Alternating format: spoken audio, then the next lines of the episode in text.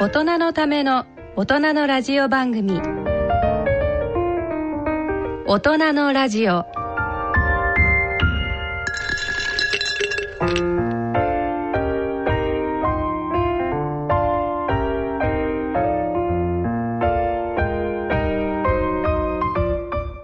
ご機嫌いかがですか？坪田和夫です。えーこんにちは。西澤邦弘です。こんにちは。久保田恵里ですこの時間はご機嫌が人類を救うと題してお送りしています。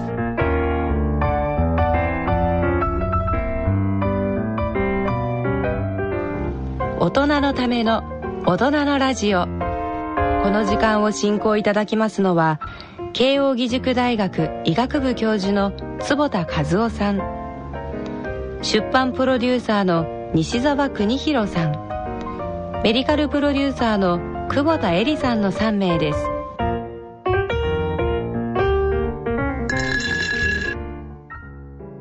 大人のための大人のラジオ。この番組は野村証券ほか各社の提供でお送りします。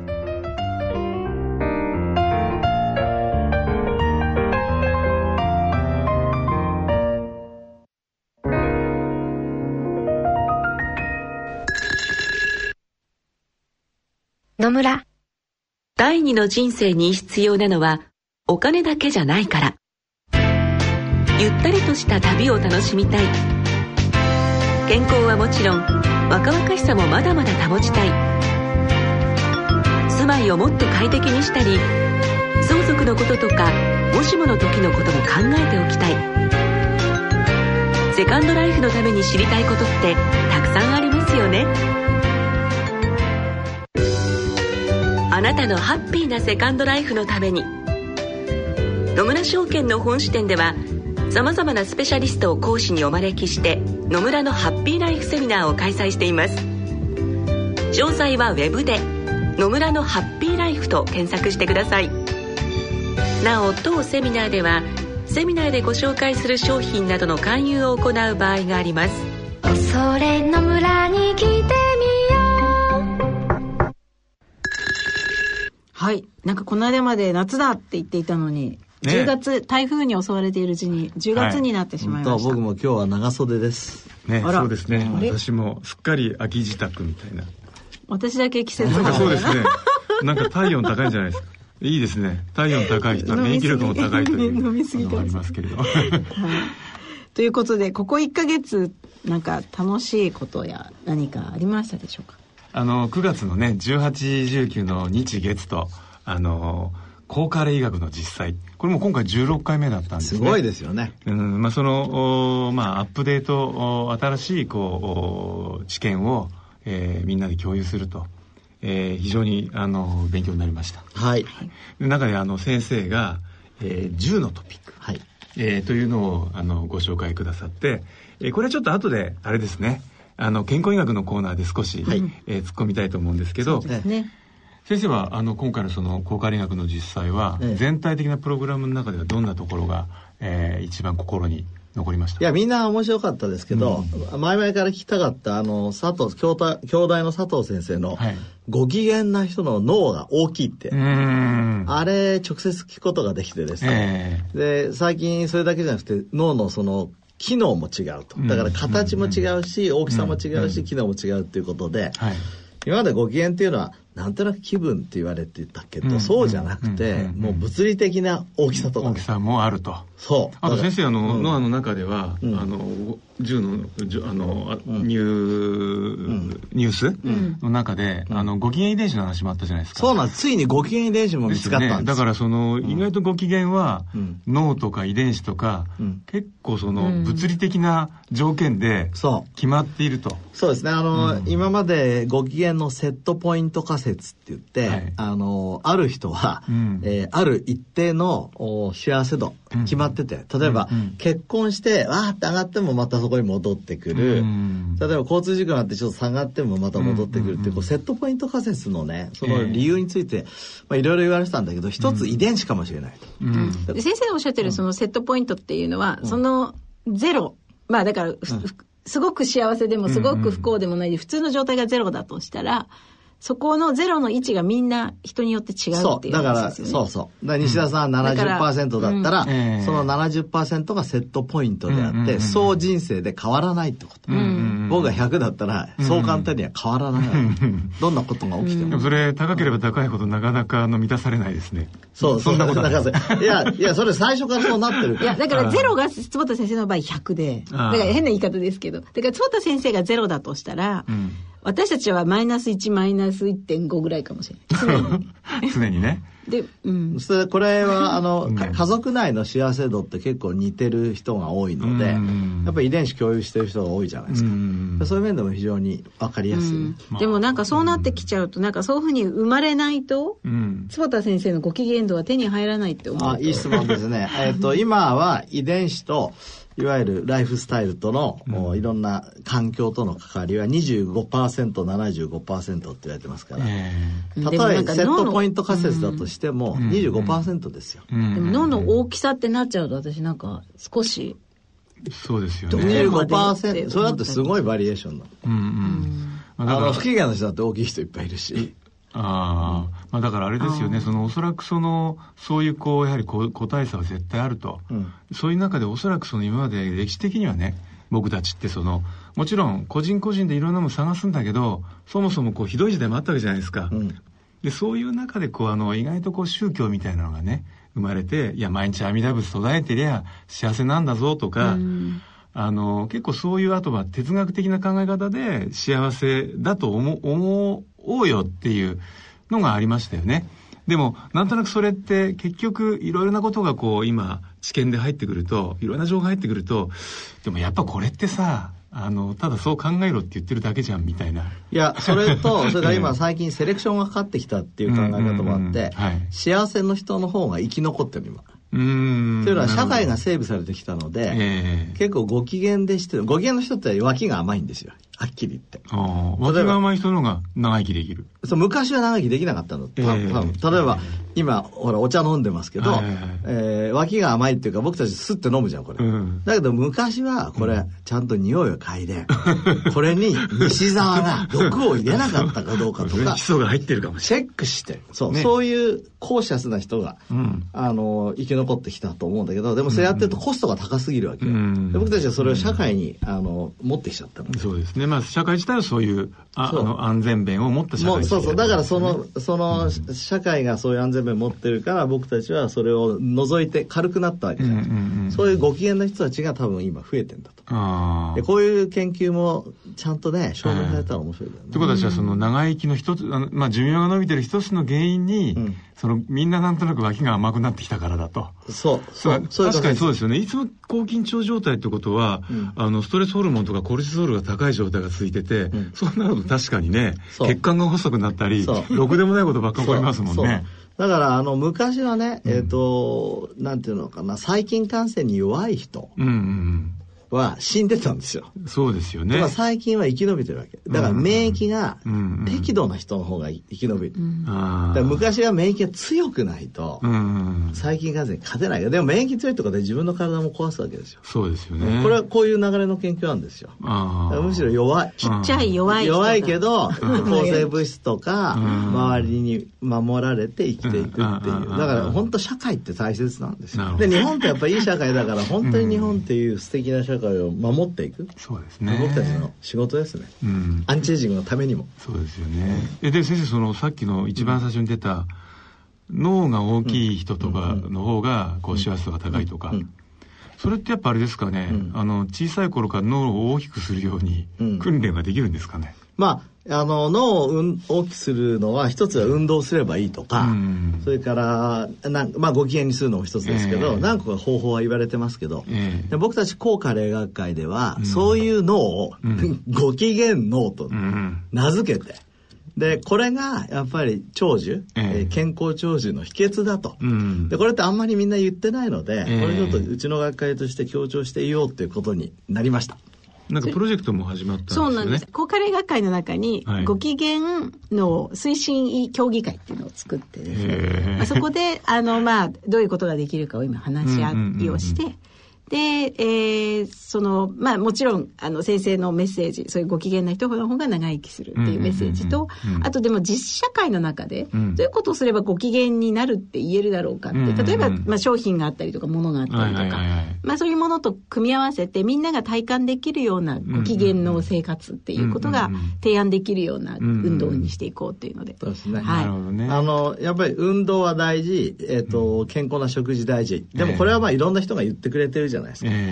ででもご機嫌でいることは本当にいいんだよっていうところは、なかなかあのみんな発信してないので。そうですよね。じゃあそれをサイエンスとしてやっぱり評価していくってことですか？そうですね。それからあの皆さんに伝えるこれはあの実は博報堂さんとあの一緒にやってるんですけど博報堂さん前整形外科学会と一緒にロコモティブシンドロームっていうのをみんなに伝えて体を動かすってことが大事なんですよ。運動器が大事なんですよって言ってまあある程度あの浸透しましたよね。で同じようにうちの学会としてもご機嫌でいることがいいことなんだと。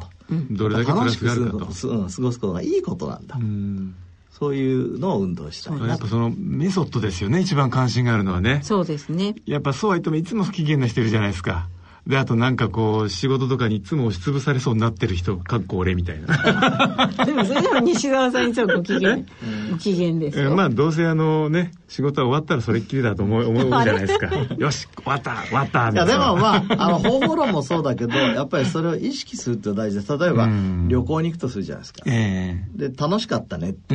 ただ楽しいだけじゃ、実はその楽しいことが、我々の健康に資するっていうのはすごい大事な概念。そうですよね、うん、美味しいものを食べましたって、はいはいはい、美味しいものを食べただけじゃなくて、それが我々を、まあ、元気にするだけじゃなくて長寿にもする。なんかその中でこうユニークなグッズとか出てくるといいですね。そうです、ね、ユニークなソフトとか、ね。なんか宗教にならないようにしないとね。これは、これを持ってたらご機嫌ですとか言ってね。ねそれ、う ろ。なんかあの、もにょ、もあの、もにょもにょ、あの、そうそう、あの、昔のくるにゴリゴリみたいなやつとかね。漏れなく買えます。はい。ということで。えー、なんか早速盛り上がってしまいましたが、はい、今月はどんな月になりますでしょうか？それでは大人のラジオ進めてまいります大人のための大人のラジオ。健康医学のコーナーです。ここからのこのコーナーでは坪田和夫さんに医学の話題についてお話しいただきます。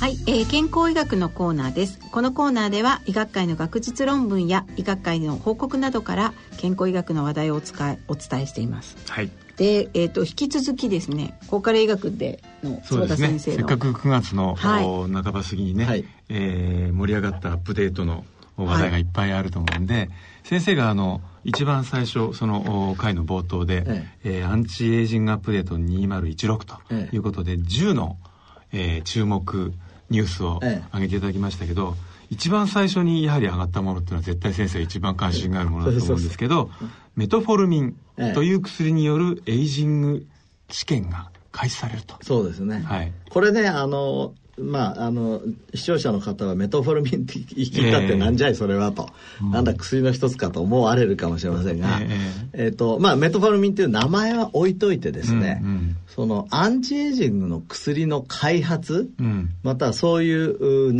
れをアメリカの FDA、うん、言ってみれば日本の PMDA、厚生労働省ですね。うんうんそこが認めたっていうところがすごいんですよ。で、ちょっと詳しくご説明しますと、今までは全ての薬っていうのは、はい、この薬は糖尿病を治す薬です。えー、目で言えばこれは緑内障を治す薬ですって言って、必ず疾患が決まってて、それに対する病、病あの、薬が決まってる。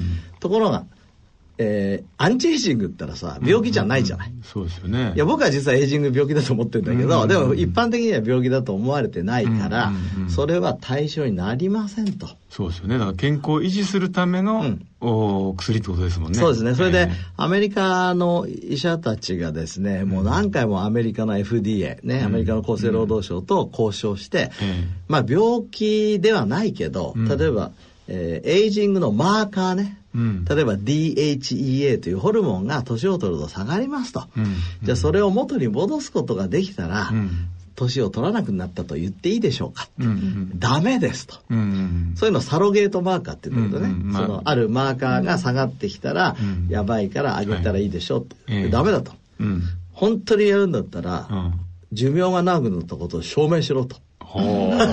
そうそうそう、100年ぐらいかかると思ううん、ねこの薬を飲んでる人たちで寿命が明らかに伸びていると。伸びてると。うん、それ大変じゃん。そうすると、あのー、なかなか難しかったんだけど、うん、今回すごい画期的なことをニール・ブラジレイルっていう、ええ、まあ、ニューヨークの先生がですね、うん、あの提案したんですよ。そしたらそれが認められたの。それは何かっていうとですね、加齢に伴う3つの病気。3つの病気。ね。はい。一つは脳血管。脳ですね。心血管障害。心血管。障害ね。それから、だからこう、心臓とかあの血管系のもので、うん、えー、こういうのは加齢と関係するじゃないですか、そね、それが出てきたら、うん、えー、年を取ったと考えましょうと、うん。うん、それがだから出なかったら、はい、年は取りませんでしたねと考えましょうと、それからもう一つはがん、ね、はい。がんが起きたら、それは年を取ったってことですねと。うん。うん、で、もう一つはディメンチア。で、えー、半分に分けて、半分にメトフォルミンを飲ませて、うん、もう片方に、えーと、コントロールなんですが、うん。うん、そのメトフォルミンを飲ませた方で、その今の3つ、うん、それからまあ脂肪も入るんだけど、突然死亡しちゃったらもう年を取ったってことにしちゃう、はいはい、この、とにかく3つが出なければ、アンチエイジングできましたね。これどのくらいの、これから、いつまで？やる3000人を5年間。5年間。すごい。何歳ぐらいの ?65 歳ぐらい。対象。なるほど。で、大体2、30億円かかる。試算によると100億円以上かかるっていう人もいる。これその、メトフォルミンを、えそもそも処方されるような対象の患者さんではない方々を選んでやるそうです、そうです。あの、いい質問。メトフォルミンって今、糖尿病の薬なので、でねはい、糖尿病である人は除くんですね。うんうんうんえー、ですからただ年を取ってて、はい、えー、まあ、そういう可能性のある人たちを集めて、メトフォルミンとメトフォルミンじゃないのと。うん、でメトフォルミンっていうのはねもともとは糖尿病の薬でもう1950年ぐらいにフランスの方で開発されてこれ薬草から開発されたんですよ、だからどっちかというと漢方に近い、ハーブ。ハーブに近い。だからいろんなあの役目がある、であのまあ、アメリカの National Institute of Aging って言って、アメリカの、えー、加齢研究所がね、はい、今7つの、うん、まあ、えっ、ー、と、これは、エイジングに介入してもいいというふうに考えましょうっていう7つ入れてるんだけど、その中の一つなんですよ。その7つもせっかくだから、リスナーの皆さん聞きたいですよね。7つはね、あの、有名なカロリー制限。カロリー制限。それもう皆さんよく、はい、ね。あともう一つはカロリー制限に似てんだけど、はい、断食。うん。これあれですよね、その、えー、断続的な断食みたいのも含めて、ね、含めて。そうそうそうそうそう、はい。それから3番目が運動。運動。これ入りますよ。はい。で、4番目がレスベラトロール。うん、これはあの、ポリフェノールですね。そう、サーチュインを活性化するレスベラトロール。はいで5番目がこうメトフォルミン、うん、このこいつですよね。糖尿病の薬。そう。で6番目がスペルミジン、うん、納豆に入って納豆に入ってあのいわゆるポリアミンという,、うん、まあ、群の中で一番活性が高いやつですね、そう。えー、えー、と7番目なんだけ？どちょっと忘れた。君出てこない、うん、ちょっと後で、はい、調べましょう、はいえー、ということでとにかく7つの中に入っててでもう50年以上使われてるから安全性はバッチリで、で。まあメカニズムとしてはあちょっと詳しくなっちゃうけど AMP カイネスっていうね、うんうん、我々の体の中にある一つの酵素を活性化すると。はいうんうんいうことが分かってて。まさにその細胞のエネルギー器官であるミトコンドリアのところのそうですね。こう準備を守ってくれるというか元気を守ってくれるということですね。だから運動すする効果をそうそう運動しないのに得るとかカロリー制限をカロリー制限しないのに得るみたいなイメージですね、なるほどなるほど。でもこれ例えばあの何？もともと糖尿病の方が飲んでて、うんうん、えっ、ー、とまあなんとなくこう気づきがもちろんあって、うん。えー、その3つのターゲットを対象に。いや、これもともとどうしてこの、こういうことになったかっていうと、実は糖尿病の人でメトフォルミンを飲んでる人の方が、正常の人より長生きしちゃったっていうち、まあちっちゃな論文ですけど、一つ出ちゃったんですよ、前。だからやっぱりそういう傾向はもう見られた見られた、見られた。で、なぜか知らないけど、糖尿病の薬っていっぱいああるんだけど、メトフォルミンだけは、その糖尿病の効果だけじゃなくて心筋梗塞を抑えたりとか、ディメンチアを抑えたりとかがん。を抑えたりっていうデータが出てきちゃったので、なので、えー、と注目を浴びてる。それから今、あのアメリカの糖尿病学会でも第一選択薬はもうメトフォルミンです、もう全ての糖尿病患者はメトフォルミンから始まる、それでなんか血糖値コントロールが良くなればそれをだだ続ける。そうそうそうそうそうそうでも今回はだから血糖値とは別に。別に、ただ、血糖値下げる可能性があるので、えー、正常範囲内の人が、今度私的範囲内に入る可能性。だから、やっぱそのリスクあるわけですか。リスクじゃない、それ。私的っていうのは正、オプティマルだから。ノーマルが、オプティマルだから、正常が、えっと、さらに良くなると。例えば120だったら正常じゃないですか。はいはいはい、120ギリギリ正常じゃないですか。えー、まあ本当は、それが100になるとかね。うん。まあ、低血糖まではならないわけですね。なるな。で、日本でもすごい使われてるし、この薬がいいのは安いんですよ。そうですよね。ただこのニール・ブラジレルスってすごい人で、えファンディングがないのに、えあの、FDA と交渉した面白いですね、うん、それで交渉して OK になったって言ったところで、募集を始めたの、うん、それで投資家が投資家じゃないの財、だからいわゆる、例えば、ビル・ゲイツ財団みたいなところに持ってって、最終的にね、ファンディングされましたって書いてあったけど、どこが出したのかちょっとわからないけど、それ面白いやり方だと思うね。そしたら特殊化で、そうかこれが証明できたら人類のためだから、じゃあ100億寄付しましょうっていう人が出てくるの、アメリカって。それがすごいですよね。はすごいと。これがだからナンバーワン。ナンバーワン。ね、であとは西澤さんも聞かれて。ええ、あの、えもう一つ気になったのがスモスマートフォンブラインドです。これ面白いですね。うん、なんか最近あのスマホ老眼っていうのも非常にこうちょっとなんかブーム的な言葉になってきてますけども、え、やはりちょっとあのまあスマホと、えー、まあブルーライトと、まあ、サーカディアンみたいなあたりはまあお話あったと思うんですけど、さらによりその違った方向の疾病とかに向かう話が出てきてるってことで、ええ、ちょっとここは話をぜひ皆さんに、あのーはい、これニューイングランド・ジャーナル・メディスンにね、うん、2例報告出てて、これぶったまげだ、うん、あんまり2例ぐらいじゃあんまりニューイングランドとか出ないんですよこれ。もう権威のある雑誌だから、ところが出てて、でよく見るとやっぱ面白いの、あのー、病院にね右目だけ見えませんと。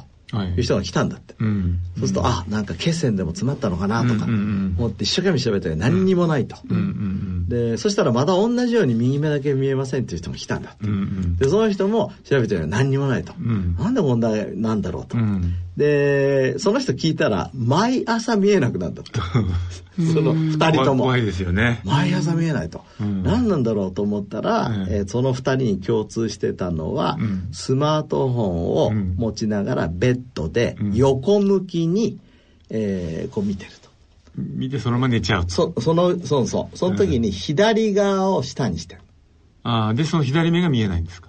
右目が見えないあ、右目ですか？そう。面白いでしょ？面白いですね。で、どういうことかっていうとですね、左を下にして、こうやって見てるでしょ、うん、で、えっ、ー、と、夜寝る時もそうだけど、朝起きた時もそれやるんですよ。うんうん、でね、えっ、ー、と、左側が実は枕で隠れてんの。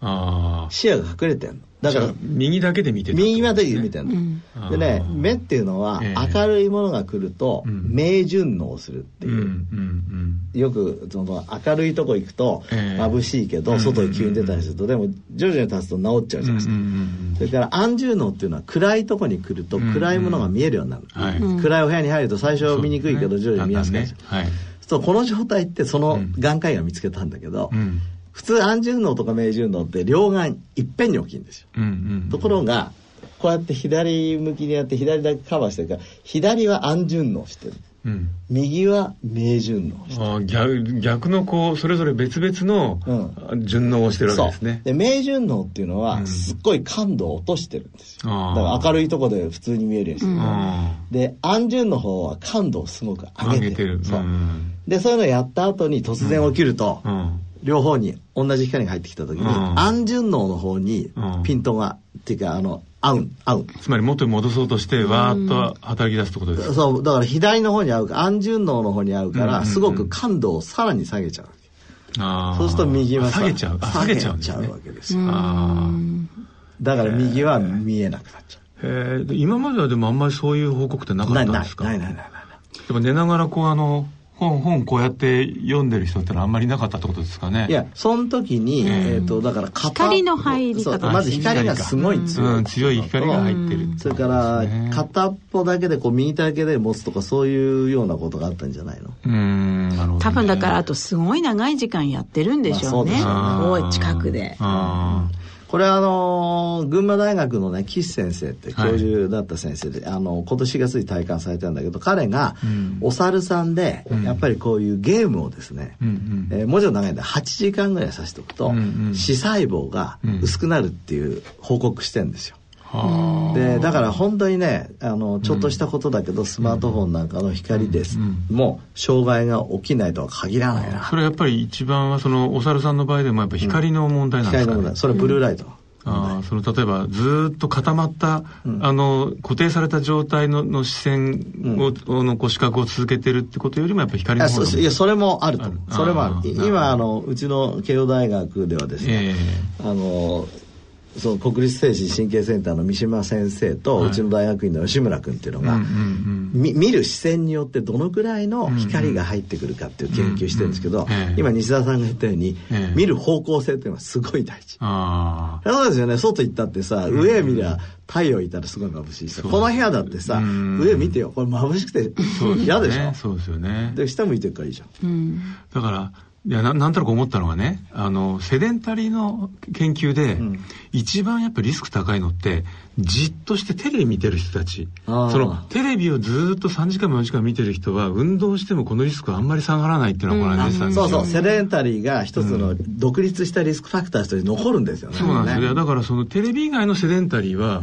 意外と解消されるのに、じっと固まって見てる。何かのものを見てるってこの状態はあんま下がらないってことは、今先生おっしゃった通り、こう目に入ってきてるずっと光が入ってきて同じようにこう目を、あの固定させてる？いやこれがじゃあそんなにやっぱ全身性のなんかこうダメージを与えるものなのかだから人類ってそういうふうにずっと動かないで一点を見るっていうことは多分やってきたことはないんだよね。うん、もうかなりでも大体キョロキョロキョロキョロこうねしますよね。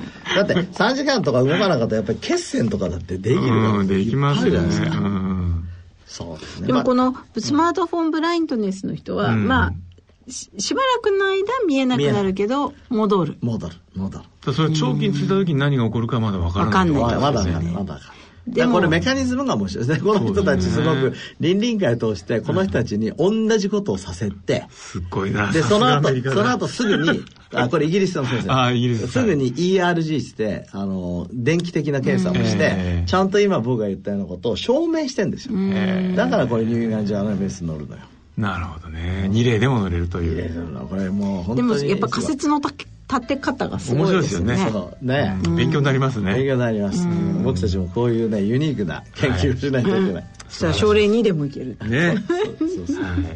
まあ他にもね、いろいろとあの、興味深いことあったんですけど、またおいおい伺いたいと思います。